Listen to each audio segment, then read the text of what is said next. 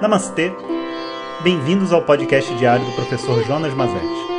O tema deste mês é O Caminho Secreto do Sânscrito. Vamos se aprofundar no significado das palavras para usufruir de uma espiritualidade mais real e objetiva. Om Om Bom dia pessoal.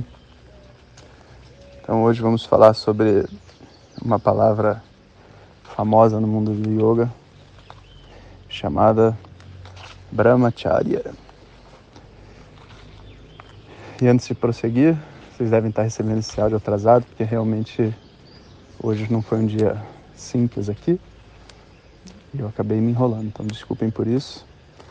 E daqui a pouco também a gente vai estar fazendo a gravação do domingo de aprofundamento, as respostas do papo reto.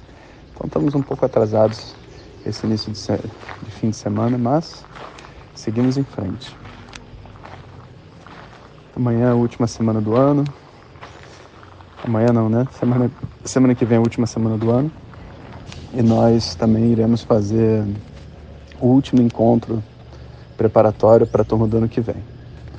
Então, se você pretende ou tem desejo, está na dúvida de entrar para a turma do ano que vem, eu sugiro que participe dessa reunião, que é uma forma de estar conectado com todos, receber as últimas instruções e não perder a inscrição.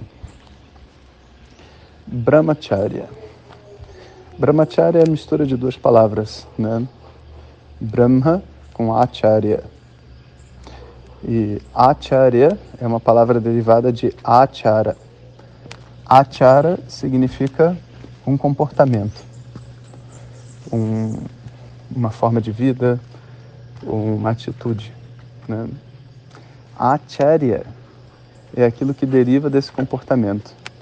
Ou seja, acharya é o nome que você dá para um mestre que esteja dirigindo uma escola, porque ele é como se fosse o diretor da escola, ou seja, ele dirige o comportamento das pessoas, o estudo é um exemplo de, do que tem que ser feito. Então, isso é chamado de acharya. Nem todos os mestres são acharyas. Por quê? Porque nem todos os mestres não são necessariamente professores, né? Mas nem todos os mestres estão dirigindo instituições ou gurukulans e tudo mais, né?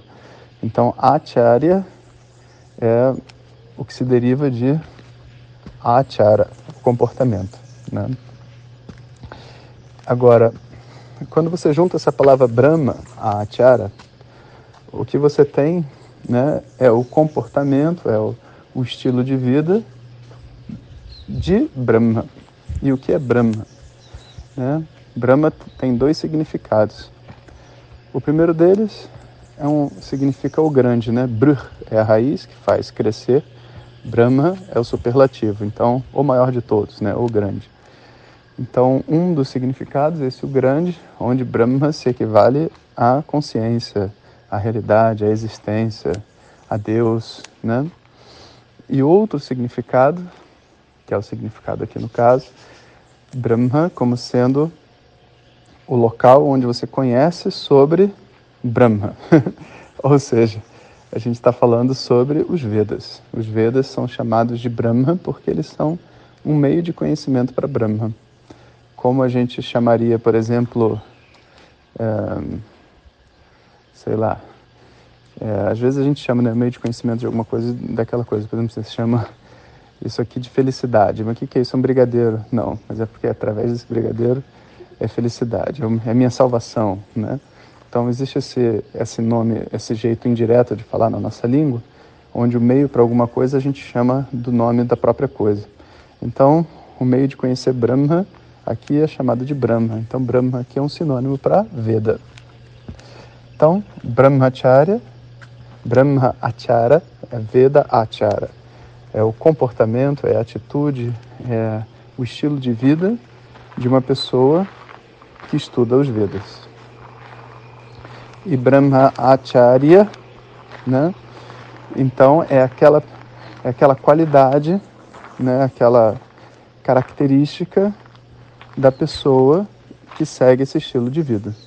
Então, para se ter a brahmachara, você precisa ter brahmacharya, as qualificações, as, os, as qualidades de uma pessoa que segue essa vida de estudo. E aí tem muitas discussões. A primeira discussão, desculpa o termo, mas meio imbecil, são as pessoas falarem que brahmacharya, brahmacharya é restrição sexual. Por que imbecil? Porque todos os professores da tradição védica são casados e não tem restrição sexual, né? Então você falar que brahmacharya é celibato é mais uma daquelas coisas que vem dos jesuítas, sabe, que invadiram a Índia e criaram o, o conceito, entende, de criar um conceito ocidental do sexo como algo profano. E aí, obviamente, uma pessoa que está estudando os Vedas não pode ter sexo, não pode transar. O que a gente já viu que é mentira, né? O que os próprios Vedas, todos os professores são casados, nos Vedas inteiros você não vai encontrar um professor na, ensinando uma Upanishad que não seja pai de família. E isso tem uma mensagem a ser transmitida, né? Inclusive nesse mundo do yoga, então, no Ocidente, o que mais você encontra são as pessoas assustadas quando elas descobrem que o professor delas tem sexualidade. Sabe? Que o professor delas não é uma, uma criança ingênua, sabe? Que estava ali na sua pureza dando aula de yoga, mas é um homem, é uma mulher, sabe? Que se interessa pelas pessoas do outro sexo e toma um, um, um grande susto e vira um escândalo, né? Como é que pode ser um escândalo você dizer que uma pessoa tem sexualidade, né? Simples, porque pressupõe-se que ela não tem, porque a nossa sociedade que tem um estigma em torno do sexo, sabe? Então, é como se estivesse falando assim, que tipo, usar drogas tem um estigma, então, tipo, cara, você não sabe aquele professor que que tem, ele transou, sabe? É assim que as pessoas falam. Mas, enfim, por isso criou-se esse estigma onde brahmacharya seria celibacia, né? O celibato, mas não tem nada a ver com isso. Uma coisa é verdade. Se você imaginar uma pessoa que vai estudar os Vedas no, com 11 anos de idade, é esperado que uma criança de 11 anos, né, está estudando os Vedas, não tenha ainda nenhum tipo de relação sexual, nem, nem namore, né? ainda mais numa época mais antiga.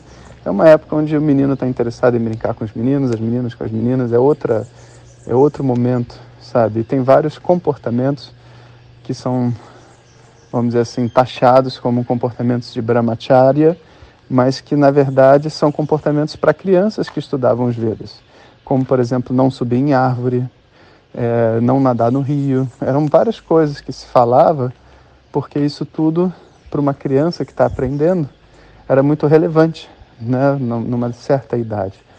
Depois que essa idade passa, esses comportamentos não fazem sentido nenhum por si só. Né? Então, Brahmacharya, brahmacharya são, é uma certa atitude de uma pessoa que vai estudar os Vedas. Então, que qualidades são essas? O que é chamado de brahmacharya? Primeiro, disciplina. Afinal de contas, tudo que você vai estudar exige disciplina. Um certo nível de tolerância, paciência, um, uma santosha, né? um bom humor. E que mais? Uma ausência de, de, de julgamento das outras pessoas, sabe? E fazendo uma distinção muito clara entre analisar uma situação e julgar uma pessoa a partir de uma situação, porque a análise é natural, né? A crítica é natural. Crítica é na nossa mente, não estou falando criticar outra pessoa. Mas no momento que a gente julga, aí a gente está dando um passo para fora da nossa brahmacharya. Deixa a pessoa ser o que ela é, ela está fazendo o melhor que ela pode, caramba. Né? que mais?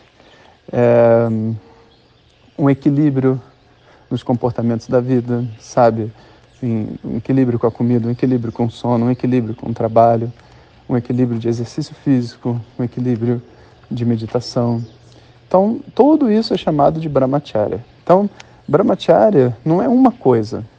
Brahmacharya é um conjunto de comportamentos que ao ver você fala assim, essa pessoa aqui é uma pessoa dedicada aos Vedas, à espiritualidade.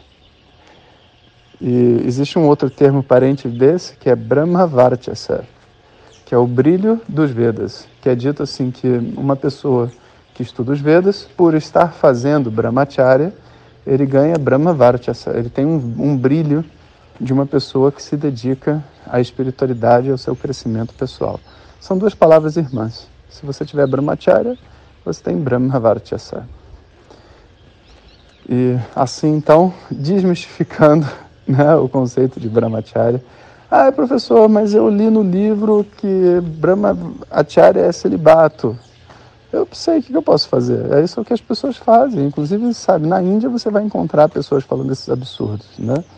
Então você usa o seu raciocínio lógico. Eu estou falando para você aquilo que eu aprendi, né? Sei que muitas pessoas falam coisas diferentes. Como que você vai saber se o que o professor está dizendo está certo ou se o livro está dizendo está certo? Quem escreveu o livro foi uma outra pessoa qualquer. Como que eu vou saber?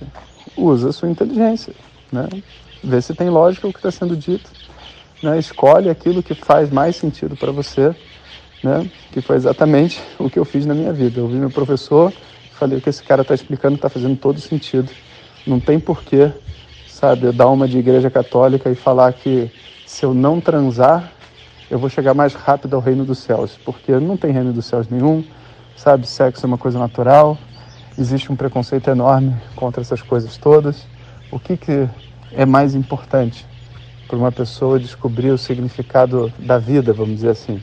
Né? Ela ser uma pessoa equilibrada, tolerante, amorosa, ou ela ser uma pessoa que é assexuada, livre das emoções, sabe? Que vive numa, numa espécie de realidade paralela dentro da sociedade. Pensa bem. Um bom dia para todos vocês. Hariom. Obrigado por nos escutar. Saiba que através do nosso canal do Telegram, além dos podcasts e materiais extras, periodicamente recebemos perguntas diretas para o professor. Om Tat Sat.